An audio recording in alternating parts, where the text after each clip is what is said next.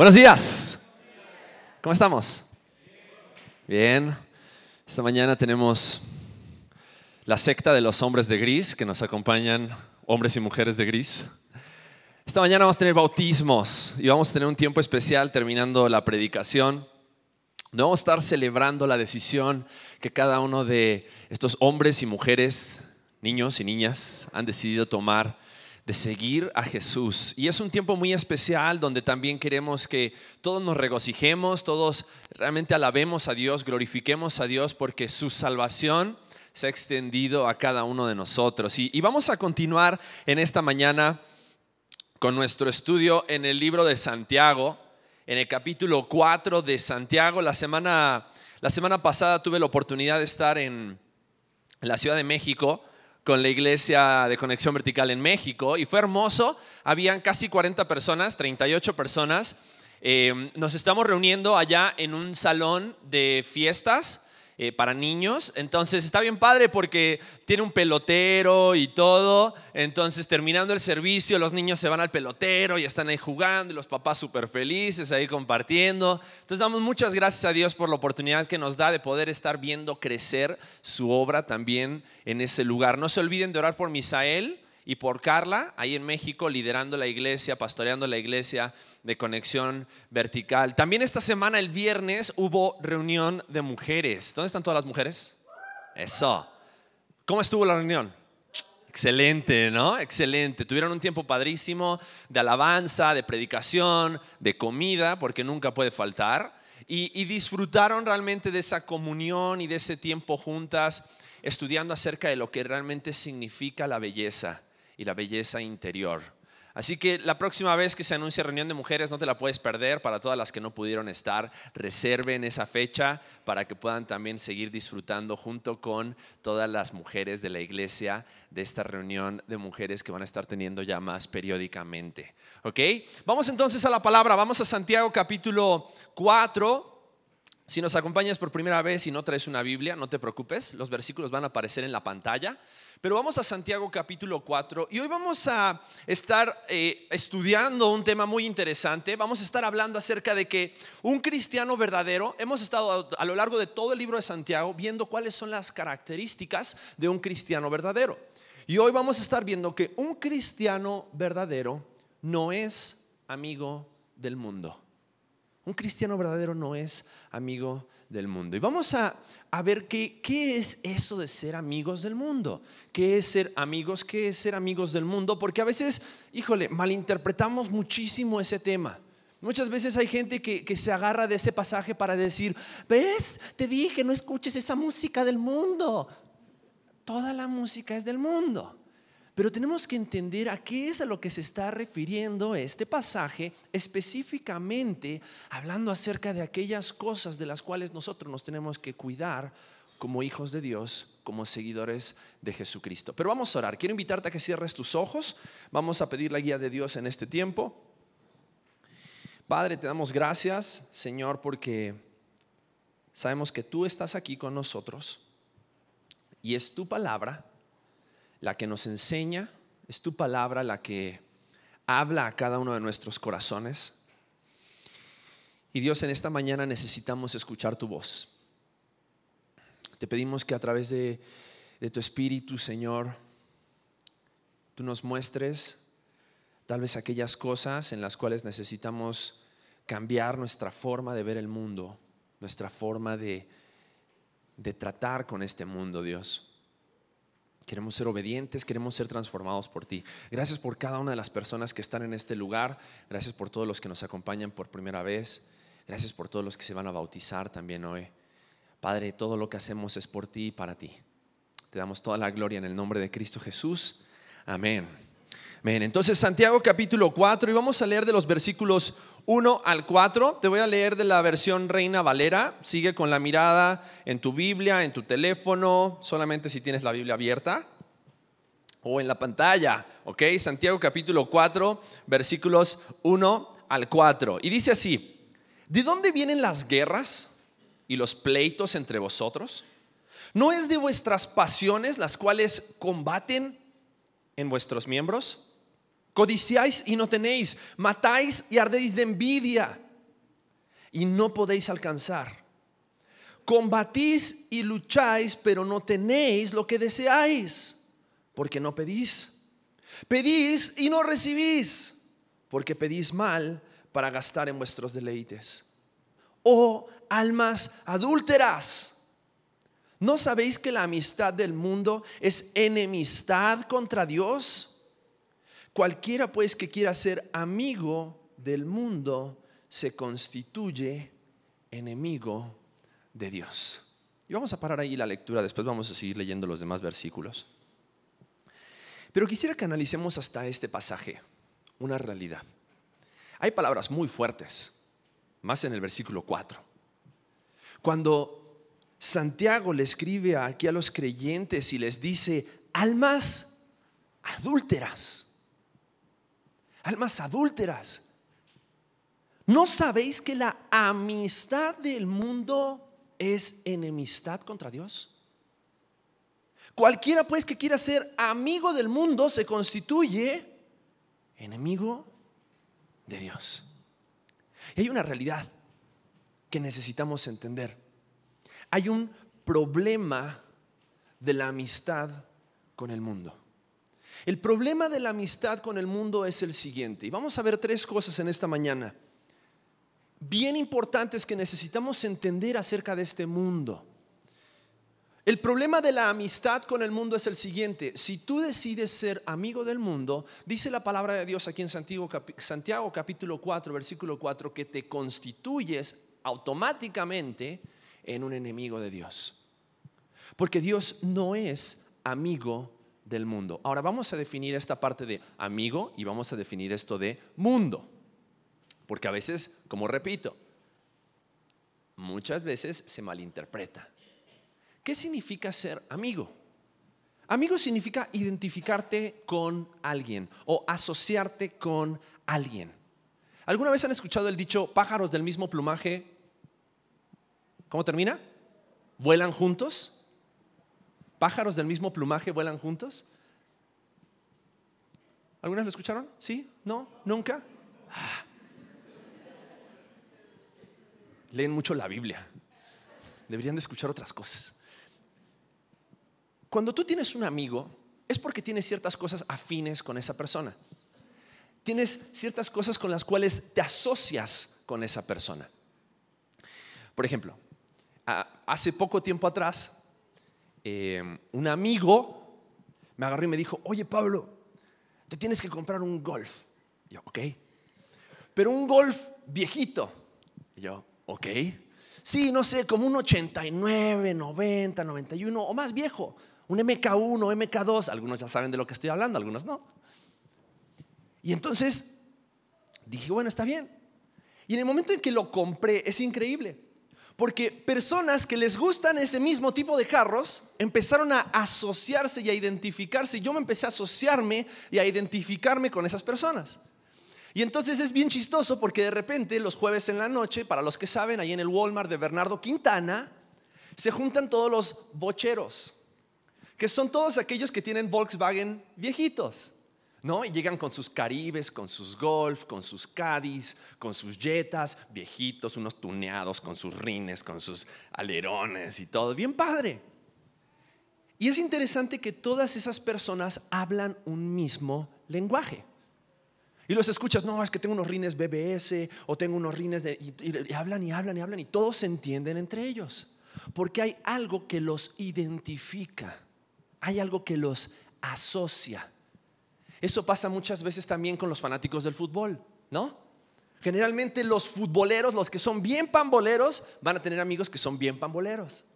Y van a hablar acerca del partido del fin de semana, del derby español, y van a hablar acerca de la Liga de Europa, y van a hablar acerca de la Liga Mexicana, y generalmente vas a tener amigos con los cuales te vas a asociar y te vas a identificar porque tus temas de conversación, aquellas cosas que amas, aquellas cosas con las cuales te identificas, las compartes. Alguien que no es amigo es alguien con quien tal vez no, no sientes ninguna identificación, no sientes ninguna asociación. Entonces definimos amistad como aquellas personas con las cuales te identificas o te asocias porque tienes algo en común. Ahora, no solamente vamos a definir amistad, vamos a definir la palabra mundo. Y esta palabra mundo es la palabra cosmos en el griego. Ahora, esta palabra cosmos tiene dos usos en la Biblia. El primer uso es para hablar acerca de la creación. Es para hablar acerca del planeta Tierra. Cuando en la Biblia dice mundo, está hablando acerca del planeta Tierra y está hablando acerca de sus habitantes, los habitantes del planeta Tierra. Dios creó el mundo y todos sus habitantes. Es la palabra cosmos. Pero también la Biblia utiliza la palabra cosmos para hablar acerca de el sistema moral de sus habitantes. No solamente está hablando acerca de algo geográfico, sino que también está hablando acerca de la moralidad de los habitantes de ese mundo. Y específicamente Santiago capítulo 4, cuando habla acerca de que el que se hace amigo del mundo se constituye enemigo contra Dios, está hablando acerca de cuidado con asociarte con la moralidad de este mundo. Porque la realidad es que no podemos cambiar nuestra geografía. Tal vez sí te puedes cambiar de país, sí te puedes cambiar de continente, pero no te puedes ir a vivir a Marte. ¿Cuántos ya vieron la película del marciano? ¿No? Bueno, no importa. Misión Rescate creo que se llama en, en español, pero es la historia de este hombre que se va a Marte, intenta cultivar y sobrevivir durante muchos días. No les voy a seguir contando para que no, les arruine la película, pero eh, por más que el hombre intenta buscar vida en otros planetas o la oportunidad de vivir en otros planetas, no puede cambiar el hecho de que por lo pronto vivimos en este planeta, en este cosmos, en este mundo. Y la realidad es que tú y yo vivimos en este planeta, estamos geográficamente en este planeta. Sin embargo, eso no significa que nos tengamos que asociar o identificar con la moralidad de este planeta. Y es exactamente acerca de eso de lo que estaba hablando Santiago en este pasaje. Y sabes, Santiago va a ser bien enfático y les dice, almas adúlteras, que no se dan cuenta que si ustedes se tratan de hacer amigos del mundo, no pueden ser amigos de Dios. Porque el que es amigo de Dios, y lo vamos a ver más adelante, dice la palabra de Dios que guarda sus mandamientos. Y no puedes vivir guardando los mandamientos de Dios y al mismo tiempo aceptando la moralidad de este mundo. ¿O sí? No, no. Son cosas que van en contra. Entonces, cuando hablamos acerca del mundo y cuando estemos leyendo este pasaje, pensemos en eso. No está hablando acerca de las cosas que están en este mundo. No está hablando acerca de la música, porque la música toda es del mundo. Toda está hecha por mundanos. Toda está hecha por habitantes de esta tierra. Pero sí está hablando acerca de la moralidad que puede haber en la música. No está hablando acerca de las películas en general, pero está hablando acerca de la moralidad de las películas. No está hablando acerca del lenguaje, pero sí está hablando acerca de la moralidad del lenguaje. Entonces tenemos que entender eso bien, bien, bien. ¿Por qué? Primera de Juan capítulo 5, versículo 18, dice que el mundo entero está bajo el maligno. Y cuando está hablando así aquí acerca del mundo, no está hablando acerca del cosmos geográficamente, sino que está hablando acerca del sistema moral de esta tierra. El mundo entero está bajo el maligno. ¿Y cómo entendemos eso? Mira lo que dice Juan capítulo 3, versículo 19. Dice, esta es la condenación, que la luz, Jesucristo, vino al mundo y los hombres amaron más las tinieblas que la luz, porque sus obras eran, ¿qué? La Biblia dice, el mundo entero está bajo el maligno. Y por ende, porque está bajo el maligno, el mundo entero está bajo tinieblas. Y como el mundo entero está bajo tinieblas, cuando tú prendes una luz en medio de un cuarto oscuro y habías estado con tus ojos que se habían acostumbrado a la oscuridad, ¿cuál es tu reacción? Pala la luz, ¿no? ¿Nunca te ha pasado que tu esposa te prende la luz de noche? A mi esposa le encanta cazar mosquitos a las 4 de la mañana. Le encanta, lo disfruta. Es su afición. Es más, tiene un poema en contra de los mosquitos. Después pueden preguntarle acerca de su poema. Pero a las 4 de la mañana lo que menos quiero, o a las 3 de la mañana, es que alguien me prenda la luz. ¿Por qué? Porque estoy bien tranquilo disfrutando de mi sueño, disfrutando de la oscuridad. Pero de repente mi esposa prende la luz y está con una de esas este, raquetas eléctricas buscando mosquitos por todas las esquinas del cuarto. Y yo estoy, por favor, Michelle, apaga la luz. Es que no puedo dormir.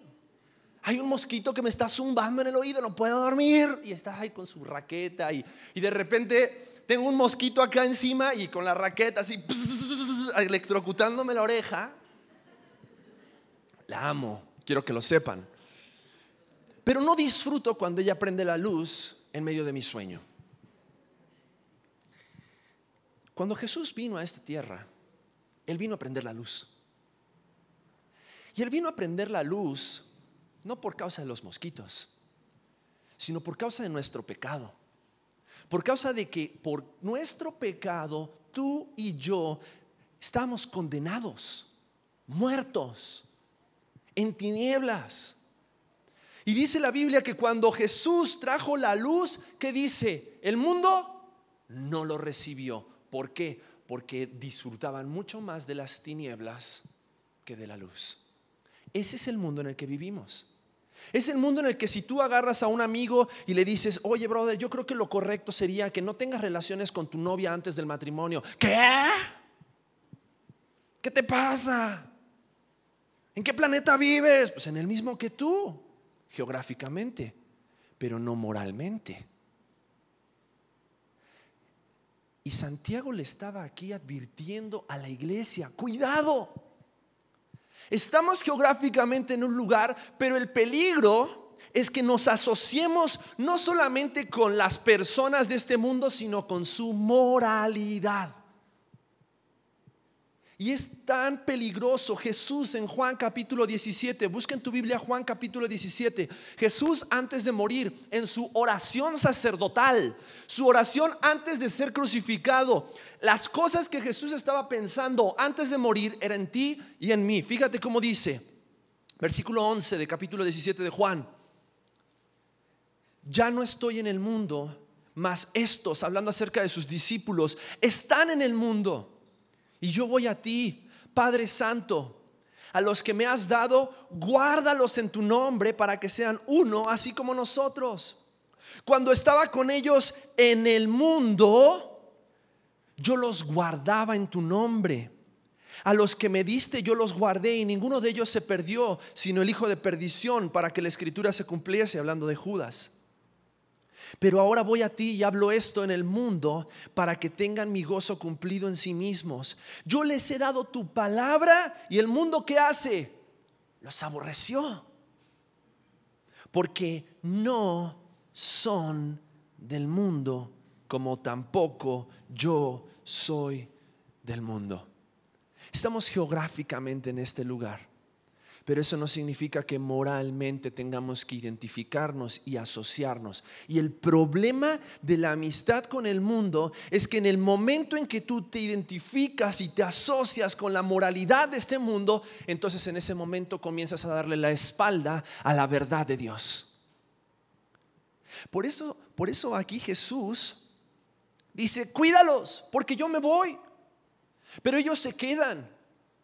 Y no solamente están rodeados de seres humanos, sino que están rodeados de seres humanos malvados.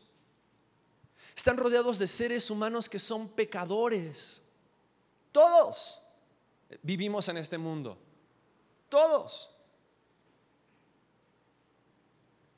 Pero lo que Jesús estaba orando, y mira versículo 17 de este capítulo 17, dice, santifícalos en tu verdad, porque tu palabra es verdad como tú me enviaste al mundo, así yo los he enviado al mundo. Y Jesús está diciendo, tú y yo tenemos un propósito en este mundo. Tenemos el propósito de estar geográficamente en el mismo lugar que aquellas personas que no conocen a Cristo para traerlos a conocer la luz. Y a veces cuando prendas la luz y cuando digas eso está mal, va a causar rechazo. Pero si tú no lo haces, ¿quién lo hace? Cuando de repente, ¿y sabes cuál es el problema? Y el problema de que, Santiago le estaba hablando a los creyentes aquí y que hoy Dios quiere hablarnos a nosotros, es que por más que estemos en el mundo, no significa que tenemos que aceptar la moralidad del mundo. Por más que el mundo diga que está bien abortar, no significa que nosotros lo tengamos que aceptar. Ahora el mundo te va a pedir tolerancia, respeta mis decisiones. Bueno, también ellos tienen que respetar nuestra creencia. Y tienen que respetar lo que Dios dice y lo que su palabra nos enseña. Porque el mundo diga de que está bien tener novios, novias, fornicar antes del matrimonio, porque si no, ¿cómo vas a saber si va a funcionar? ¿Cómo vas a saber si la relación va a permanecer si no hay química antes del matrimonio? ¿Cómo me voy a llegar a ese nivel de compromiso? Que estés en este mundo no significa que tengas que aceptar la moralidad de este mundo. Y el problema es que tantas veces nos hemos quedado callados.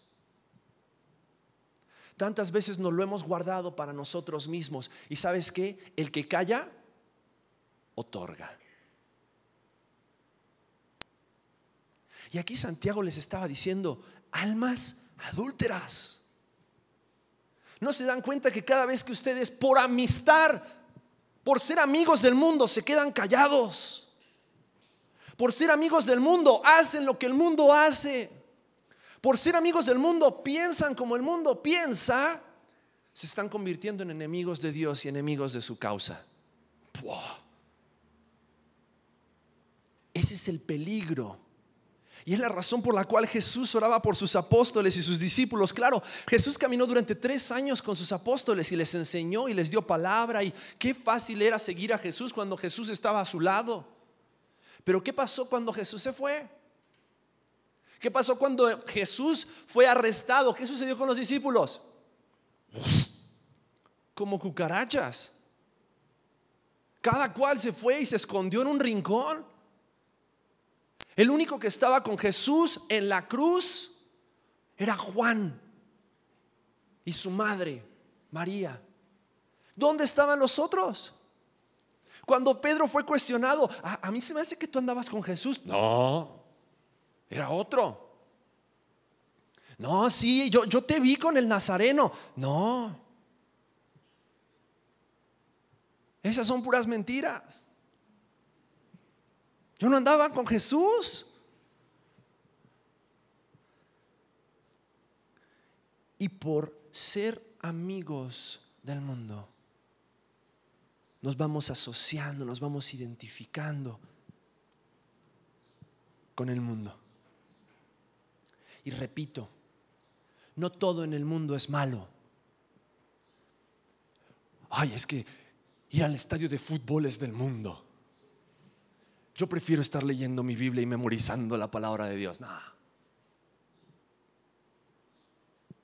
Pero la moralidad de este mundo es de la que Santiago dice, aguas, es peligroso ser amigo del mundo. Porque en el momento en que tú decides ser amigo del mundo, estás aceptando y te estás identificando con este mundo.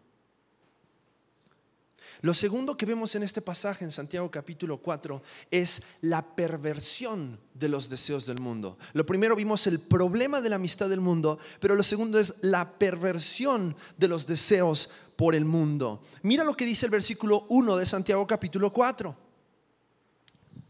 Están muy callados.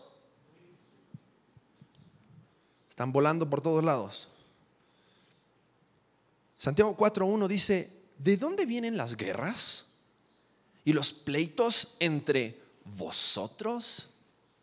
¿No es de vuestras pasiones las cuales combaten en vuestros miembros? Codiciáis y no tenéis, matáis y ardéis de envidia y no podéis alcanzar. Combatís y lucháis, pero no tenéis lo que deseáis porque no pedís. ¿Sabes cuál es la perversión de los deseos por el mundo? Que aquellos deseos que Dios puso en tu corazón con un propósito, con el propósito de que con todo lo que tú eres y haces glorifiques a Dios por causa de la influencia y la asociación con el sistema moral de este mundo? Ese deseo que Dios te dio para ser valiente, ese deseo que Dios te dio para ser fuerte, ese deseo que Dios te dio, el mundo lo ha tergiversado y lo ha manipulado y lo ha utilizado para qué? Para envidias, codicias, pleitos.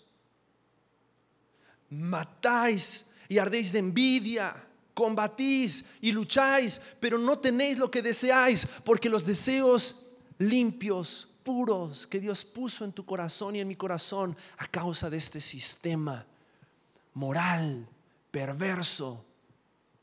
Esos deseos han sido desvirtuados.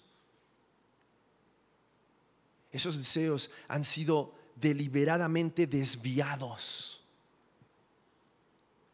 Y aquello que Dios puso en tu corazón para glorificarle a Él, que dice aquí, termina glorificándote a ti mismo.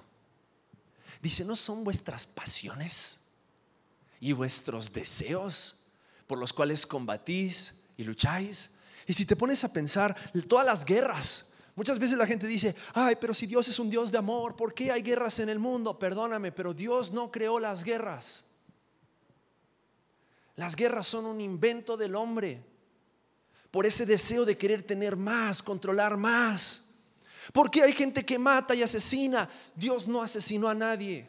El primer asesino se llamaba Caín y mató a su hermano Abel. ¿Por qué? Por envidia.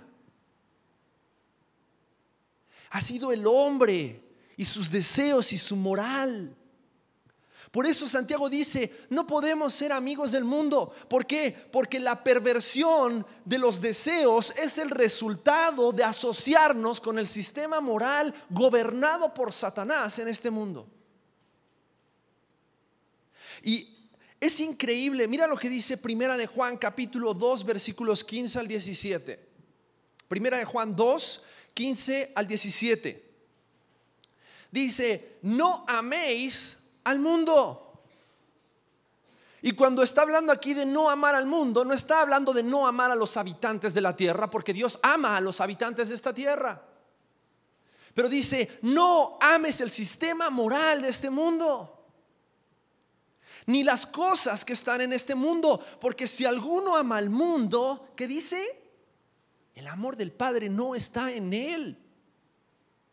Porque los deseos de aquel que han conocido el amor de Dios tienen que ser los deseos de Dios. Pero si tu deseo, tu amor es por este mundo y por su sistema, entonces no has conocido realmente lo que significa el amor de Dios.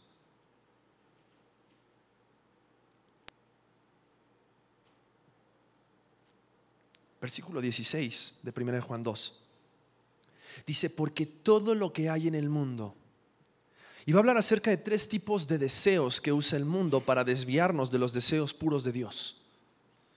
Dice los deseos de la carne, los deseos de los ojos y la vanagloria de la, de la vida no provienen del Padre, sino del mundo. No provienen de Dios. Y el mundo pasa y sus deseos, pero el que hace la voluntad de Dios permanece para siempre. Y habla acerca de tres tipos de deseos. Habla de los deseos de la carne, los deseos de los ojos y la vanagloria de la vida. Y dice, este tipo de deseos no provienen de Dios, no se equivoquen. Este tipo de deseos provienen del mundo. Y tienen como propósito que tú hagas tu voluntad en lugar de hacer la voluntad del Padre. Y es increíble cómo Santiago ilustra estos tres deseos. Santiago capítulo 4, versículo 3 Santiago 4.3, en el pasaje que estamos leyendo, dice, pedís y no recibís porque pedís mal para gastar en vuestros. ¿Sabes cómo se llama eso? Hedonismo. La palabra deleites aquí es la palabra hedonis, de donde proviene la palabra hedonismo. Y el hedonismo es la doctrina de la filosofía que considera al placer como la finalidad o el objetivo de la vida. Y Santiago capítulo 1, versículo 3 dice, pedís y no recibís, ¿por qué? Porque estás pidiendo para tus placeres. No estás pidiendo conforme a la voluntad del Padre, sino que estás pidiendo conforme a los deseos de tus ojos. Los deseos de, perdón, los deseos de, los deseos de tu carne, los deseos de tus pasiones, los deseos de tu placer. Los deseos de la carne es todo aquello que apela al apetito carnal o físico.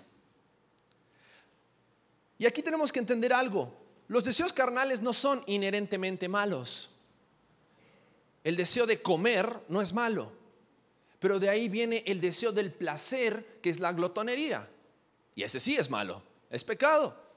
El deseo del sexo no es malo. Dios creó el sexo. Pero ese deseo de la fornicación y el adulterio, el, sexo fuera del matrimonio, es pecado. Y la realidad es esta. Pedís y no recibís porque pedís mal para gastar en los deseos de tu carne. Y aquí es donde viene un cuestionamiento. ¿Será que Dios no me ha dado al hombre o a la mujer que yo tanto deseo porque tal vez mi deseo es meramente carnal? ¿O será tal vez que la relación que yo tengo con mi esposo, con mi esposa, no es la relación que debería ser porque mi deseo hacia ella o hacia él es meramente carnal? ¿Es meramente hedonista? Donde yo a través de esta relación no estoy buscando ayudarla, edificarla, amarla, solamente estoy buscando mi placer. Estoy buscando que se haga mi voluntad. Estoy buscando que se haga lo que yo quiero. Los deseos de la carne los, deseos de la carne nos desvían de hacer la voluntad de Dios. Pero también habla acerca de los deseos de los ojos. Y Santiago capítulo 4 versículos 11 y 12 dice, hermanos, no murmuréis los unos de los otros, porque el que murmura del hermano y juzga a su hermano, murmura de la ley y juzga la ley. Pero si tú juzgas a la ley, no eres hacedor de la ley, sino juez. Uno solo es el dador de la ley que pueda salvar y perder, pero tú, ¿quién eres para que juzgues a otros? Los deseos de los ojos. ¿Por qué? Porque los deseos de los ojos es todo aquello que apela a las demandas insaciables de la vista. Y algo bueno tal vez como el deseo de una casa, el deseo de un auto, el deseo de una mujer, se convierte en malo cuando de repente yo empiezo a envidiar, empiezo a codiciar, empiezo a juzgar, empiezo a criticar los deseos de los ojos. Y por último, la vanagloria de la vida, versículos 13 al 17 de Santiago capítulo 4. Santiago dice, vamos ahora los que decís hoy y mañana iremos a tal ciudad y estaremos allá un año y traficaremos y ganaremos cuando no sabéis lo que será mañana. Porque ¿qué es vuestra vida? Ciertamente es neblina que se aparece por un poco de tiempo y luego se desvanece. En lugar de lo cual deberías decir, si el Señor quiere, viviremos y haremos esto o aquello. Pero ahora os jactáis en vuestras soberbias, la vanagloria de la vida. Es todo aquello que apela a la jactancia todo aquello que apela a la soberbia, todo aquello que apela a exaltarse a uno mismo en lugar de exaltar a Dios. La popularidad, el éxito académico, los logros personales, todo con el propósito de generar una actitud anárquica, donde yo soy lo mejor que le pudo haber pasado a este mundo. La vanagloria de la vida. Y Santiago dice, cuidado, porque la forma en la cual te influencia la amistad del mundo es que los deseos de tu carne, en lugar de que sean deseos dirigidos por Dios, para que lo que tú pidas, Dios provea, porque la Biblia dice, pedid y se os qué. ¿Por qué? Porque si tú pides conforme a la voluntad del Padre, Dios te va a dar. Pero si tú pides conforme a tus deseos, el problema y el peligro es que la perversión de nuestros deseos viene cuando somos influenciados y nos asociamos con el sistema moral de este mundo. Los deseos de nuestra carne se ven perversos, los deseos de nuestros ojos. Comenzamos a ver, comenzamos a criticar, comenzamos a ver al vecino, al primo, al hermano, al amigo, porque él tiene más, porque yo tengo menos, porque a él sí lo pelan, porque a mí, a mí no me pelan, porque a él sí lo invitaron, porque a mí no me invitaron. Los deseos de los ojos, el deseo del reconocimiento, la vanagloria de la vida. Sabes, Dios, Dios te hizo con la capacidad de ser exitoso. Pero cuidado de que el éxito te olvide te haga olvidar del Dios que te creó y te dio esa capacidad. La vanagloria de la vida. Y ese es el problema de ser amigos del mundo. El problema de ser amigos del mundo es que perdemos el piso. Perdemos la capacidad de diferenciar. Perdemos la capacidad de poder decir, wow, este mundo me está cambiando.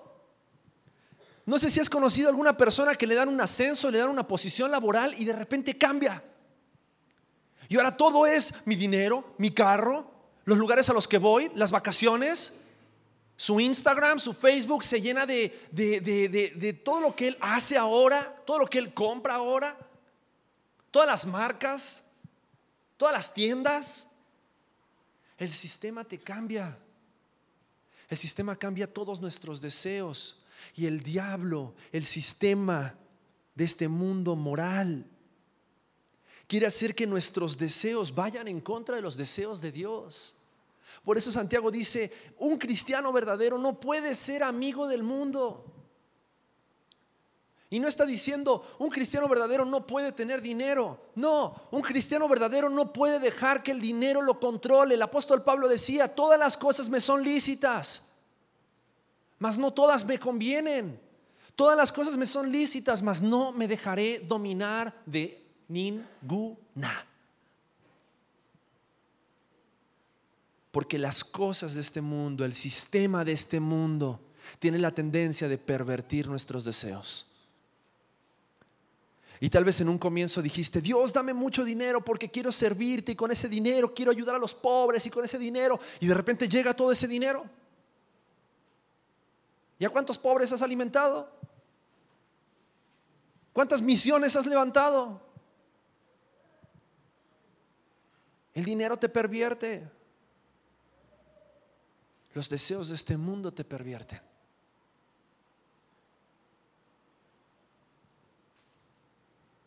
Pero ya terminando, vimos que el problema de la amistad con el mundo es que nos hace enemigos de Dios. La perversión de los deseos del mundo es que nuestros deseos que genuinamente, que inicialmente fueron creados para glorificar a Dios, comienzan a glorificarnos a nosotros mismos, pero también vemos la promesa de Dios acerca del mundo. Y miren este mismo pasaje en Santiago 4, versículos 5 al 10, y con esto terminamos. Dice así, o pensáis que la escritura dice en vano, el espíritu que Él ha hecho morar en nosotros nos anhela celosamente, pero Él da mayor gracia. Por esto dice, Dios resiste a los soberbios y da gracia a los humildes. Someteos pues a Dios, resistid al diablo y Él huirá de vosotros. ¿Sabes qué está diciendo Santiago en este pasaje? Tú tienes la capacidad de vencer a este mundo. Tú tienes el poder en Cristo Jesús de vencer este mundo. Versículo 8, acercaos a Dios y Él se acercará a vosotros. Pecadores, limpiad las manos y vosotros los de doble ánimo, purificad vuestros corazones.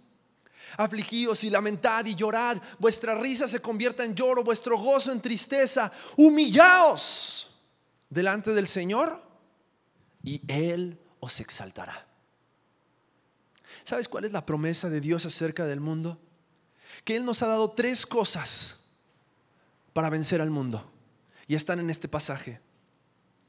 Nos ha dado su Espíritu Santo, versículo 5. Espíritu Santo que en Juan 16, 7 Jesús dijo, os conviene que yo me vaya porque si no me fuera, el consolador no vendrá a vosotros, mas si me fuere, os lo enviaré. Versículo 13, cuando venga el Espíritu de verdad, Él os guiará a toda la verdad. A veces no nos damos cuenta, nos perdemos en medio de todas las cosas que estamos haciendo. ¿Cuáles son los deseos de Dios? ¿Cuáles son los deseos del mundo? ¿Tienes el Espíritu Santo de Dios? El Espíritu Santo no te deja solo. Él es tu guía.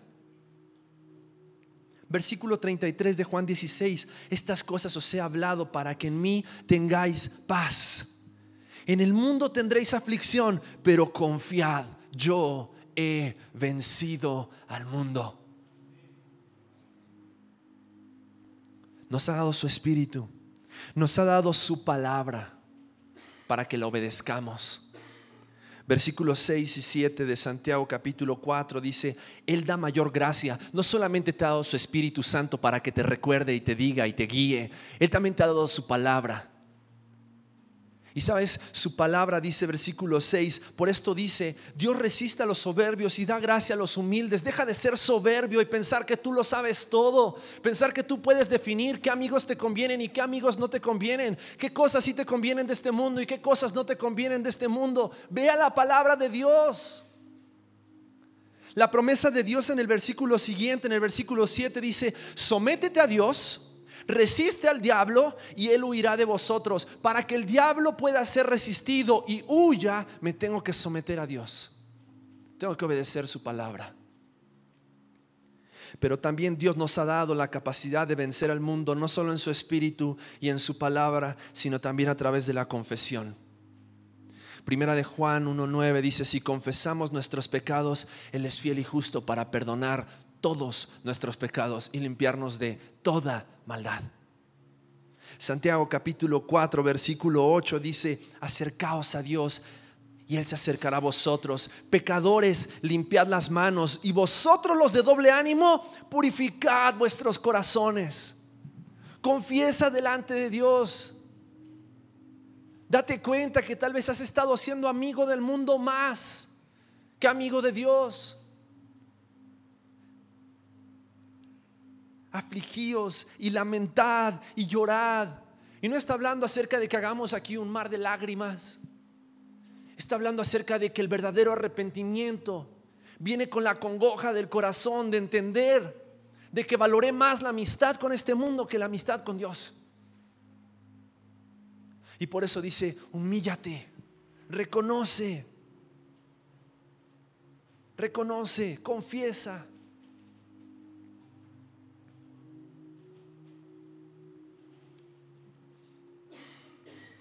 Vivimos en este mundo, pero no somos de este mundo. Dijo el apóstol Pablo, nuestra ciudadanía está en los cielos. Somos extranjeros y peregrinos sobre este mundo. Y Jesús nos puso en este mundo para que nosotros, según Mateo capítulo 5, versículo 16, brillemos su luz en medio de la oscuridad. Pero cuidado, porque si tú te asocias con el sistema moral de este mundo, en lugar de reflejar la luz de Jesucristo, vas a reflejar las tinieblas de los deseos de tu corazón, los deseos de tu carne, los deseos de tus ojos y la vanagloria de esta vida. Termino con primera de Juan 5, 18 al 21.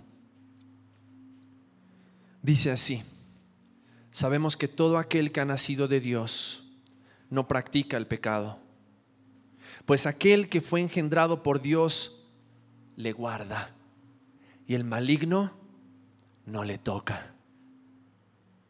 Jesús nos guarda y el maligno no nos toca. Sabemos que somos de Dios y el mundo entero está bajo el maligno, pero sabemos que el Hijo de Dios ha venido y nos ha dado entendimiento para conocer al que es verdadero y estamos en el verdadero, en su Hijo Jesucristo. Este es el verdadero Dios y la vida eterna. Hijitos, guardaos de los ídolos, guardaos de los deseos de su corazón.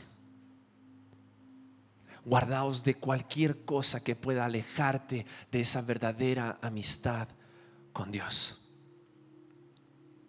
Juan capítulo 15, versículo 14, Jesús dijo, vosotros sois mis amigos si hacéis lo que yo os mando.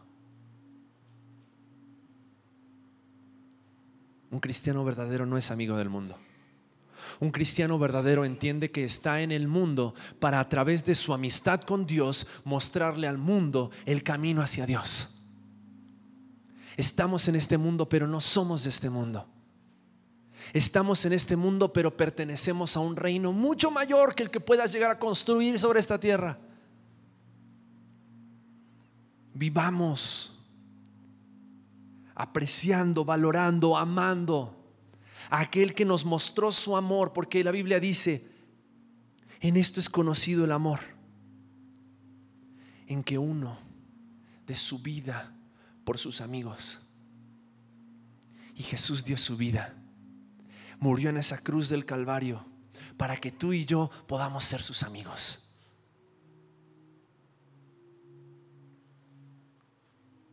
Hay amigos que no te convienen. Este mundo es uno de ellos. Porque este mundo, así como muchas veces en las amistades, hay amigos que son más demandantes que otros, son más absorbentes que otros. Este mundo quiere absorberte tanto que te olvides que Jesús es el único amigo fiel. Que Jesús es el único amigo que ha dado su vida por ti, derramó su sangre en esa cruz por tus pecados para que tú y yo podamos ser amigos de Él y amigos del Padre. Pero a veces somos tan necios y pensamos que podemos sacar algo de esta amistad en este mundo, cuando en realidad este mundo lo que quiere es sacarnos todo, todo. Porque la Biblia dice que el diablo vino a matar, hurtar y destruir, pero Jesús vino a dar vida y vida en abundancia. Este mundo quiere sacarte todo. Quiere dejarte desnudo y en la calle. Cristo quiere vestirte con su amor.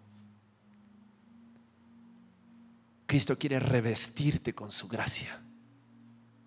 Cristo quiere darte su espíritu, su palabra, esa relación personal con Él para que podamos vencer al mundo. Porque en Cristo dice la palabra que somos más que vencedores. Quiero invitarte a cerrar tus ojos en este momento.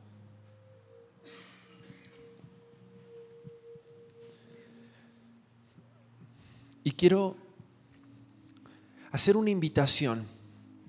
Tal vez a aquellas personas que hoy nos acompañan por primera vez o por segunda vez, pero hoy entienden que aún no tienen esa amistad con Dios, que viven según el sistema de este mundo. Sabes, la Biblia dice que el sistema de este mundo te lleva a pecar y el pecado te lleva a la muerte. Y todos somos pecadores. Todos alguna vez hemos caminado en contra de Dios, pero Cristo Jesús vino a morir por los pecadores. Vino a morir por ti y por mí para derramar su sangre y a través de su sangre que tus pecados y mis pecados puedan ser perdonados. Cristo quiere perdonar tus pecados y limpiarte hoy. Cristo quiere darte vida eterna. Cristo quiere que a partir de hoy tú puedas ser su amigo y puedas disfrutar de esta hermosa amistad a través de la cual Él quiere enseñarte, guiarte, protegerte, cuidarte, encaminarte por el camino de la verdad. Si ese eres tú, ¿por qué no hoy ahí donde estás le dices, Dios, reconozco que he pecado y que mi pecado me hace tu enemigo, pero hoy te pido que me perdones creo que Jesús, quien murió en la cruz, tu Hijo, por medio de su sangre,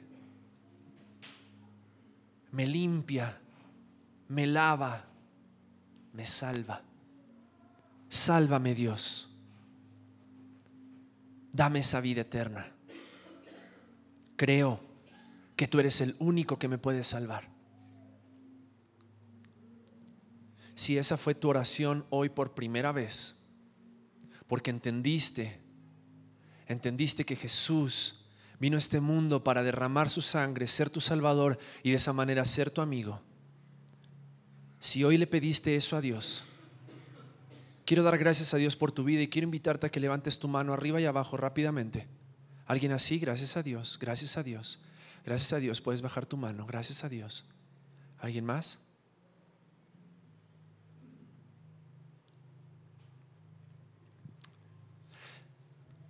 Hoy vamos a presenciar el bautismo de aquellas personas que un día decidieron lo mismo que tú. En un momento vamos a explicar lo que esto significa. Pero si tú hoy has decidido abrirle tu corazón a Jesús, créeme, a partir de hoy ya no eres enemigo de Dios. A partir de hoy eres su amigo. Y tus pecados son perdonados. No porque lo diga yo, sino porque la palabra de Dios lo dice. Para todos los demás, ¿por qué no evalúas? Tal vez qué cosas en tu vida te han estado llevando a ser enemigo de Dios. ¿Qué deseos en tu corazón, si son los deseos de tu carne, si son los deseos de tus ojos o es la vanagloria de tu vida, han desviado, han pervertido ese deseo genuino de adorar y glorificar a Dios? Y tal vez hay vínculos, hay lazos con este mundo que necesitas cortar. Tal vez hay amistades que tengas que dejar. Tal vez hay lugares a los que tengas que dejar de ir personas que debas dejar de frecuentar porque su influencia y su asociación te están alejando de la amistad con Dios. Tú sabes, Dios sabe. En Cristo somos más que vencedores y en Él tenemos el poder para tener victoria. Pero es tu decisión si quieres escuchar la voz de Dios o no. Padre, gracias Señor te damos por tu palabra y gracias Señor por lo que tú haces en nuestras vidas. Confiamos en tu poder y confiamos Señor en que tú has vencido al mundo por medio de Jesucristo. Y también nos haces parte de esa victoria en Cristo Jesús a través de tu espíritu, a través de tu palabra, a través de la confesión, Señor, hoy queremos decidir ser tus amigos y vivir como tus amigos. Guíanos a esa verdad a esa vida de plenitud, a esa vida de obediencia. En el nombre de Cristo Jesús. Amén.